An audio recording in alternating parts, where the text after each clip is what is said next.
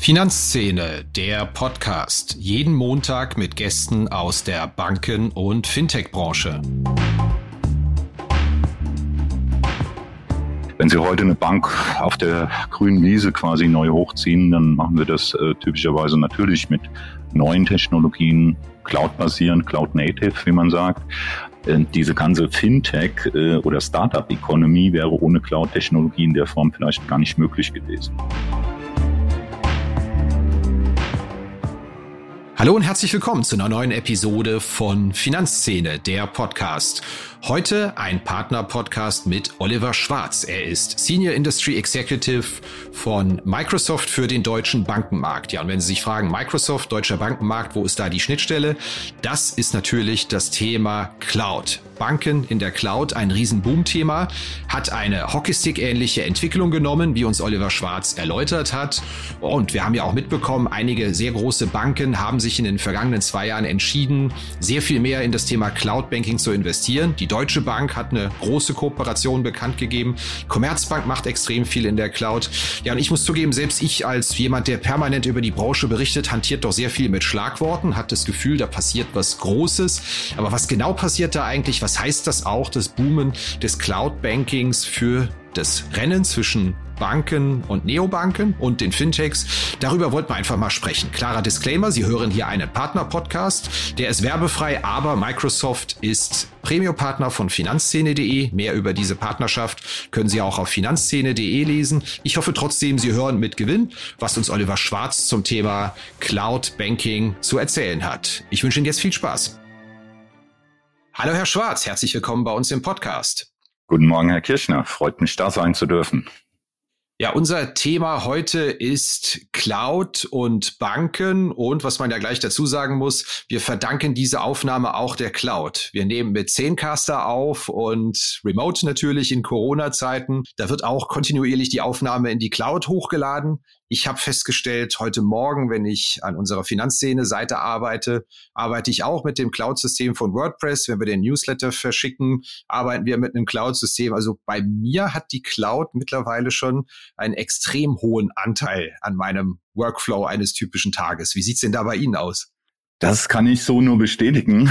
Also wir arbeiten natürlich bei Microsoft extrem viel mit dem Teams-Produkt, äh, hybrides Arbeiten. Jetzt leider in der aktuellen Welle wieder mehr denn je äh, durchs Homeoffice geprägt, ja, und insofern greifen wir natürlich sehr stark auf unsere eigenen Tools zurück. Sei es jetzt in der internen Zusammenarbeit, aber natürlich auch hin zu Partnern, zu Kunden. Aber wir nutzen natürlich auch hier andere Produkte, ja, und äh, wie Sie eben sagten, ist mittlerweile eine Vielzahl und äh, ich glaube, ja, fast mehr Cloud-Produkte im Einsatz noch als äh, überhaupt irgendwelche lokalen Installationen. Wenn Sie bei Microsoft arbeiten, herrscht natürlich Teams-Zwang. Das heißt, wenn ich Ihnen vorgeschlagen hätte, Vorgespräch machen wir per Zoom, hätten Sie schon die Nase gerümpft und mir wahrscheinlich einen Teams-Termin vorgeschlagen, oder? so wäre das wahrscheinlich gekommen, in der Tat. Nein, nein, nein. Also wie gesagt, wir sind da offen und flexibel, aber natürlich arbeiten wir am liebsten mit unseren eigenen Produkten. Ist hier uns, denke ich, das sagt ja auch der Markt, ganz gut gelungen von der, wie sagt man, User Experience Neudeutsch, ja. Ja, weil mittlerweile äh, teilt sich das ja, kriegt man immer mit in verschiedene Gruppen ein. Die einen sind die Zoom-Fans, die anderen die Teams, die anderen Google Meet. Jeder hat so seine absoluten Favoriten. Aber wir wollen ja hier nicht über unsere äh, private oder dienstliche Videokonferenznutzung sprechen. Wir reden über das Thema Cloud, Cloud-Nutzung im deutschen Bankenmarkt. Und ich glaube, das ist eines der Themen, das kann man so sagen, in den letzten vier, fünf Jahren wie eine Bombe eingeschlagen hat. Zutreffend beobachtet. Also kann mich nicht erinnern, vor fünf Jahren viel drüber gehört zu haben, aber in den letzten ein, letzten ein zwei Jahren ist es zu einem ganz massiven Thema geworden, was die IT von Banken angeht. Das ist richtig. Ähm, also ich bin jetzt mittlerweile seit ähm, vier Jahren bei Microsoft und konnte das Thema so quasi von den Anfängen im Bankenmarkt mit begleiten hier in Deutschland. Und wie Sie sagen, ja, Bombe, es war ein starker Hockeystick-Effekt. Ne? Also wir sind, wenn ich zurückdenke, vor vier Jahren sehr stark noch in ja, Basisgespräche quasi eingestiegen mit den Kunden, haben den Kunden so ein Stück weit äh, auch missioniert, wenn man das so sagen kann.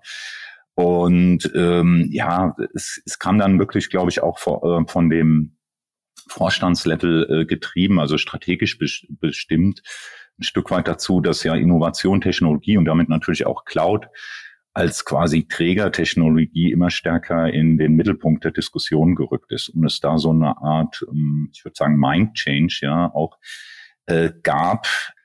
Ja, und insofern ist Cloud-Technologie im Bankenmarkt, glaube ich, von diesem Experimentierstadium, man beschnuppert sich so ein bisschen, man tauscht sich aus, mittlerweile zu einem ganz festen Bestandteil äh, der jeweiligen Digitalstrategie bei den Banken geworden. Kann man ja auch öffentlich nachlesen, ne? sei es Deutsche Bank, Commerzbank, UBS und wie sie alle heißen.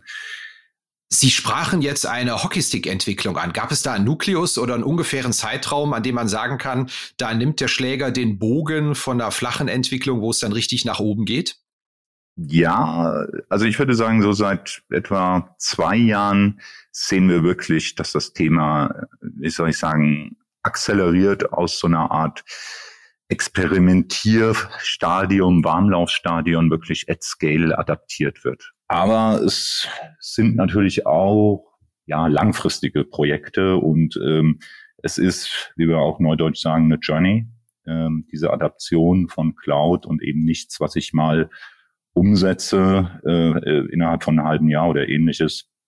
Und insofern stehen wir da auch noch weiterhin äh, ein Stück weit am Anfang. Ne? Ähm, es gibt Statistiken, die sagen, in dem Bereich äh, Workload, äh, was steht so im Rechenzentrum, wie viel ist da schon in die Cloud transformiert und äh, da reden wir vielleicht über 10, 20 Prozent. Also da gibt's noch genug zu tun. Und es ist nach wie vor eine Reise, die uns über die nächsten Jahre weiter begleiten wird. Davon bin ich fest überzeugt. Sie sagen, die Durchdringung liegt bei 10 bis 20 Prozent. Was sind denn die Gründe, dass sich die Cloud-Technologie die ja von vielen Leuten als überlegen dargestellt wird in, im, im Bankenmarkt, nicht weiter verbreitet. Ich habe letztens von einer Studie gelesen, dass die ganz große Hürde das Personal ist. Also man findet einfach keine Leute, die es sauber implementieren, laufen lassen, administrieren das Ganze drum und dran. Zutreffende Beobachtung? Ja, also definitiv ist das eine der Herausforderungen, gilt ja ganz generell äh, für den Arbeitsmarkt in Deutschland. Stichwort Fachkräftemangel also da fehlt es ja an Handwerkern, Pflegekräften, Lkw-Fahrer, aber natürlich gerade IT-Themen, IT-Fachpersonal ist extrem gefragt. Und wenn wir über die Hype-Themen, die, die wichtigen Innovationsthemen reden, wie Big Data, Security, dann spielt Cloud natürlich da auch eine wesentliche Rolle. Sie haben ja mit Sicherheit als Mitarbeiter in einem globalen Konzern von Microsoft einen guten Überblick, wie die Adaptionsrate im Bankenmarkt weltweit ist. Wie steht denn da Deutschland im internationalen Vergleich da? Es wird ja gerne über die IT deutscher Banken gelästert, über den Zustand. Sind wir denn, was die Cloud-Adaption angeht, einigermaßen im Mittelfeld, was den globalen Vergleich angeht? Ja, also das ist jetzt eine subjektive Wahrnehmung, ähm, ohne da auf wie soll ich sagen, offizielle Statistiken zurückzuhalten zu können. Aber mein Bauchgefühl sagt mir, dass wir da doch noch gehörigen Aufholpotenzial haben. Dass es in Deutschland natürlich zum einen eine gewisse Zurückhaltung vielleicht gab, äh, diesen Themen gegenüber.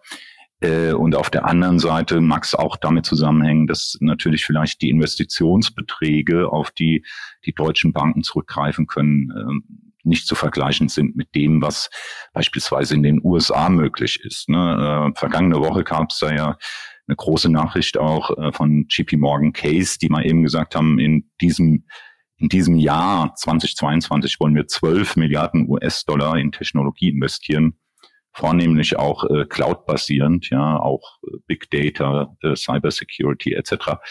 Ähm, und das zeigt, äh, wie die US-amerikanischen Banken solche Themen natürlich auch massiv angehen. Gibt es einen europäischen Champion, der Ihnen einfällt, der sagt, oh, die machen es richtig gut, die sind richtig weit? Tippen würde ich hier auf Großbritannien. Ja, also würde ich mich anschließen in der Meinung. Auch da gibt es eine ganze Reihe von äh, signifikanten Announcements und Commitments zu diesem Thema, äh, wie Großbanken hier auch massiv reingehen. Sehe ich absolut genauso. Gibt es da so etwas wie die, okay, ich weiß gar nicht, ob man sagen darf, Gnade der späten Geburt, wenn man erst relativ spät, sprich in den letzten ein, zwei Jahren, eine Bank gründet oder als Neobank agieren will? Weil ich höre immer wieder, naja, also äh, die Bank-IT aufzubauen, das kostet mittlerweile nur noch einen einstelligen Millionenbetrag, wenn ich als Bank agieren will, weil ich mir das alles über die Cloud zusammenpoolen kann, versus den absurden Kosten, die es früher noch gekostet hat, eigene Server hinzustellen, Personal hinzustellen, Dinge zu machen. Und dann höre ich immer zugleich von ja den eher äh, tradierten Banken, naja, es ist immer so traumhaft, wenn man alles so from scratch neu machen kann. Das können wir halt nicht. Wir haben die alten Systeme am Laufen. Ist das ein Wettbewerbsvorteil für neue Akteure, dass es mit der Cloud so, so schnell geht? Ja, würde ich definitiv unterschreiben wollen. Äh, also natürlich ist dieses Legacy-Thema, ne, diese über Jahre, Jahrzehnte gewachsenen IT-Infrastruktur und Applikationslandschaften ein Riesenthema. Ja, und wenn Sie heute eine Bank auf der grünen Wiese quasi neu hochziehen, dann machen wir das äh, typischerweise natürlich mit neuen Technologien, Cloud-basierend, Cloud-native, wie man sagt. Und äh, wenn ich jetzt mal das Pendant hernehme, die besagten Fintechs und Neobanken, ja, dann natürlich haben die ganz andere technologische Möglichkeiten und damit einhergehend auch Kostenstrukturen im Vergleich zu einer ja, äh, traditionellen Universalbank, die natürlich aber auch ein ganz anderes Geschäftsmodell hat und damit auch äh, anderen Sachzwängen unterliegt. Das muss man fairerweise auch wie ist denn die Haltung der Regulierer, was die Auslagerung von Arbeiten, Daten etc. in die Cloud angeht seitens Banken? Sind die da unterstützend? Hat sich da die Haltung verändert in den vergangenen Jahren Ihrer Beobachtung nach? Ja, also ich denke auch hier äh, hat es massiv äh, im Positiven eine Bewegung gegeben. Äh, auch hier ähnlich mit den Kunden ne, standen wir in einem steten Austausch, äh, primär auch über die Kunden. Äh, und die Regulierer haben sehr, sehr viel dazugelernt über die vergangene Zeit äh, und auch verstanden, wo die Vorzüge äh, dieser Technologie liegen, natürlich auch im Wettbewerb der Banken. Und ich fand es sehr bemerkenswert übrigens, dass äh, der Joachim Würmeling äh, im Handelsblatt-Interview vor einiger Zeit äh, sich dahingehend auch geäußert hat. Ja, äh, der Artikel war übertitelt mit äh, die Bundesbank rät Banken zu mehr Cloud-Anwendungen und ähm, ich habe hier mal das Zitat rausgesucht. Ja, äh, da sagt der Herr Würmeling, äh, für die Wettbewerbsfähigkeit der Banken sind Cloud-Lösungen ein wichtiges Element ja, und verweist auch dabei auf eigene Cloud-Projekte der Bundesbank. Und ich glaube, das zeigt sehr schön, wie die Einstellung äh, des Regulierers sich jetzt äh, zum Positiven hin zu dieser Technologie gewandelt hat.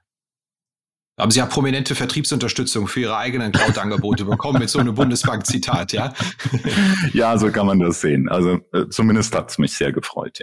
Ja. Es las ich allerdings ähm, vor einigen Monaten von einer Bank, äh, sehr große deutsche Bank, die sagt, naja, schauen wir uns alles an, aber vor 2026, 27 stellt sich das Thema für uns nicht mit der Cloud, weil so lange sind eigentlich unsere Systeme eingestellt zu laufen.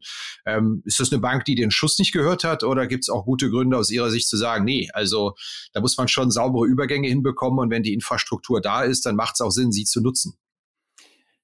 Ja, also Natürlich. Und ähm, ich glaube, die Kunden müssen natürlich äh, auf ihrer Seite ihre ureigene Situation äh, im Markt, im Wettbewerb und natürlich auch die technologische Ausrichtung äh, beurteilen und für sich dann festlegen, wie sie das Thema angehen wollen strategisch. Ich glaube, wichtig ist, dass diese Entscheidung bewusst getroffen wird. Und es gibt natürlich auch gewisse Sachzwänge, ja, äh, Stichwort Investitions- und Abschreibezyklen etc.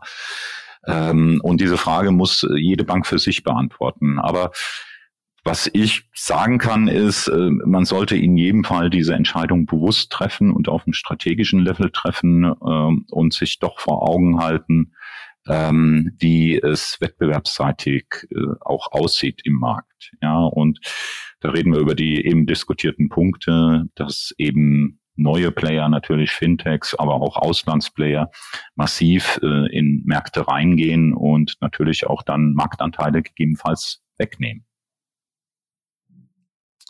Wir hatten hier einen Gast, den Herrn Bayer von der Fiducia GAD. Ähm, jetzt heißt sie Atruvia, der die Prognose gewagt hat. Na, die ganze Cloud-Entwicklung, die hat eine Folge. Es wird keine große Kernbankenmigration mehr geben. Das sind äh, Dinge der Vergangenheit. Das wird alles nur noch Stück für Stück über Cloud-Prozesse laufen, aber so einen großen Big Bang, wie wir ihn bei der ja, großen Genossenschaftsbank, über die wir regelmäßig schreiben, geschrieben haben, kann auch sagen, die, die APO-Bank, äh, das wird es nicht mehr geben. Das wird alles Stück für Stück im Kleinen laufen künftig. Hat er recht? Ja, würde ich so die Aussage voll unterschreiben. Ich glaube, das äh, Beispiel Apobank zeigt es leider auch, äh, die Komplexität und äh, diese Großprojekte. Und ich nehme das bei all unseren Kunden wahr, äh, dass man sich quasi von diesen Großprojekten, soweit es möglich ist, auch verabschiedet hat. Ähm, und dass man versucht, ähm, ja, das eher klein zu schneiden und dann die Innovation zielgerichtet auf einzelne Prozesse, äh, die Mehrwert generieren, äh, runterzuschneiden und da anzusetzen macht in meinen Augen auch Sinn. Wie unterscheidet sich denn aus Ihrer Sicht die Adaption oder der Umgang, Wettbewerbsfähigkeit von Neobanken und Fintechs und den klassischen äh, Legacy-Banken? Ist die Adaptionsrate liegt ja nah, nennenswert höher bei Neobanken und Fintechs, was Cloud-Technologie angeht? Einfach ja, mal eine, also, eine Einschätzung, weil bei uns geht es ja im Podcast immer um diesen ewigen Vergleich, äh, wer da die Nase vorne mhm. hat. Ähm, ja, würde mich Ihre Einschätzung mal interessieren. Ja, ich würde jetzt mal aus dem Bauch raus sagen, äh, es gibt wohl kein Fintech, zumindest mir nicht bekannt, was noch, ähm, wie soll ich sagen, eigene Rechenzentren hochzieht und betreibt sondern mehr oder weniger, vielleicht gibt es da einzelne Ausnahmen, aber sind die ja alle Cloud-Native unterwegs. Und das ist ja im Übrigen auch äh, mit den, das wesentliche Argument hier, äh, Stichwort äh, Time to Market und Skalierbarkeit.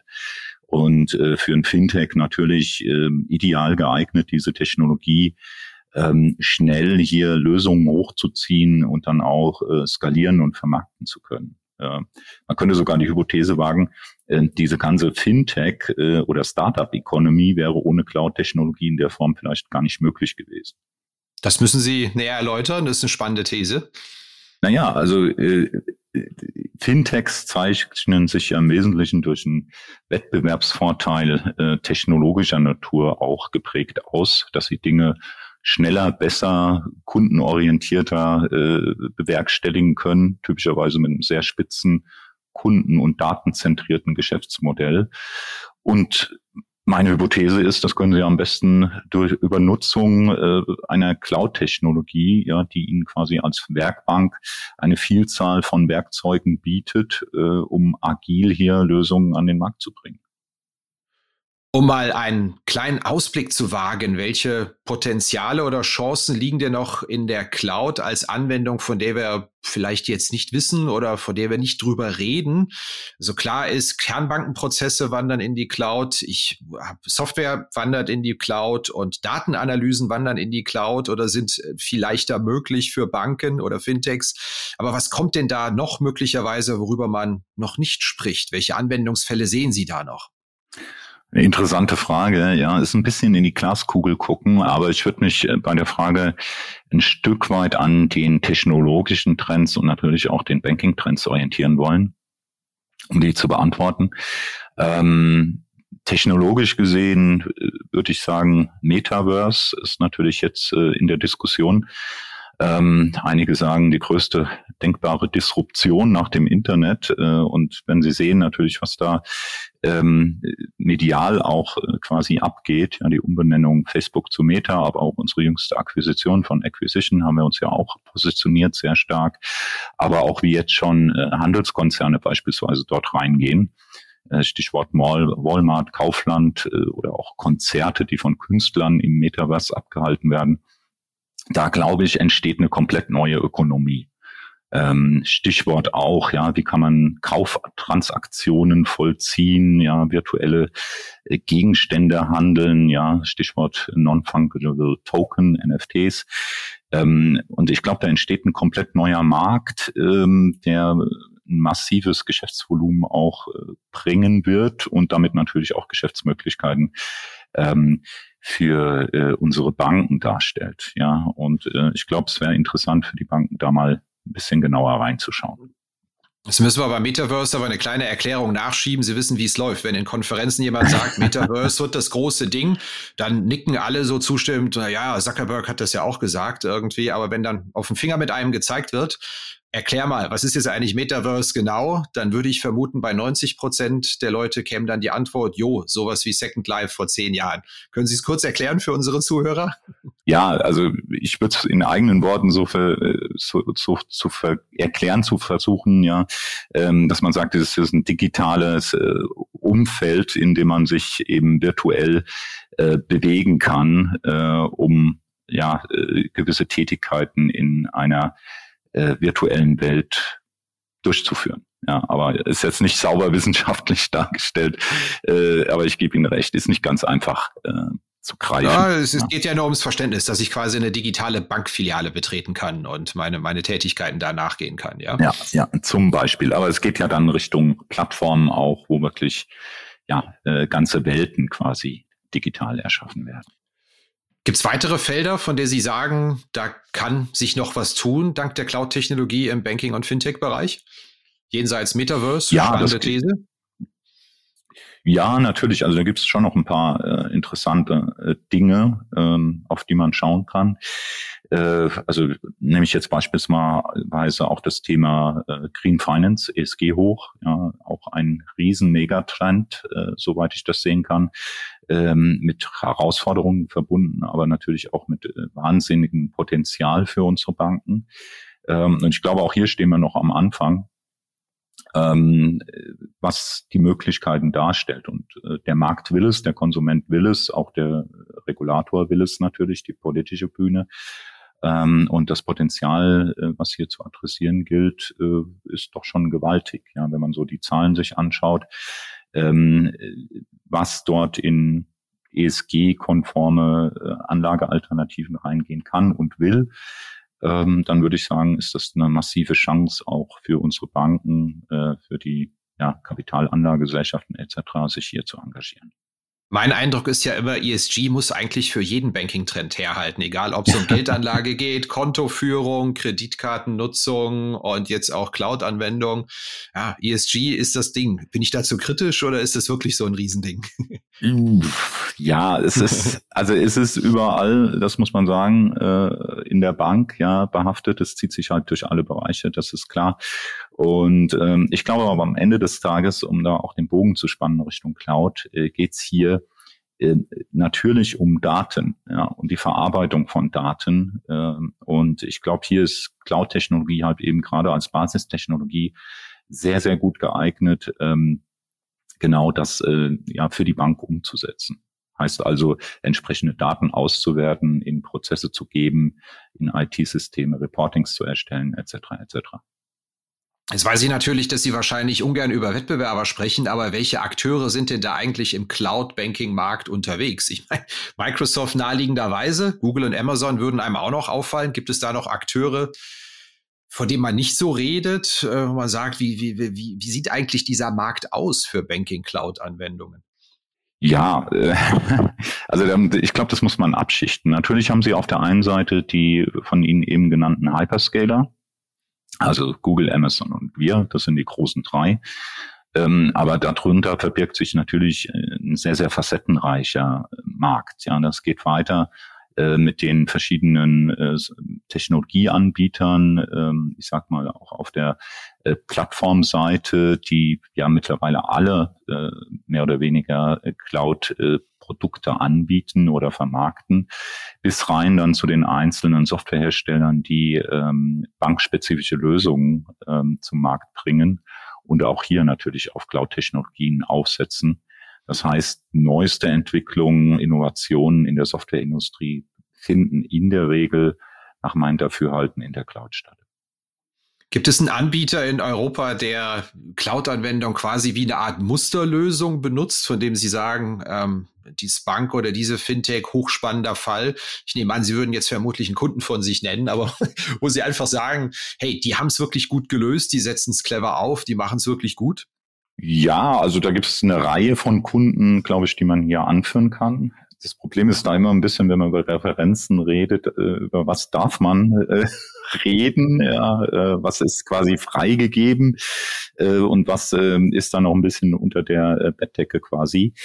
Ähm, also was, was ich eine sehr, sehr schöne Referenz finde, ist ein Schweizer Kunde von uns, die UBS. Ähm, die schon vor über vier Jahren äh, in diese Cloud-Reise eingestiegen ist. Und ähm, die sind da ganz ähm, einfach hergegangen äh, mit einem Case äh, aus dem Risikobereich, ja, äh, entsprechende Berechnungen fort, äh, vorzunehmen und äh, haben dann relativ schnell festgestellt, dass das äh, deutlich schneller und auch kostengünstiger äh, möglich ist. Also Einsparungen dann schon signifikant. Wir reden hier von 40 Prozent.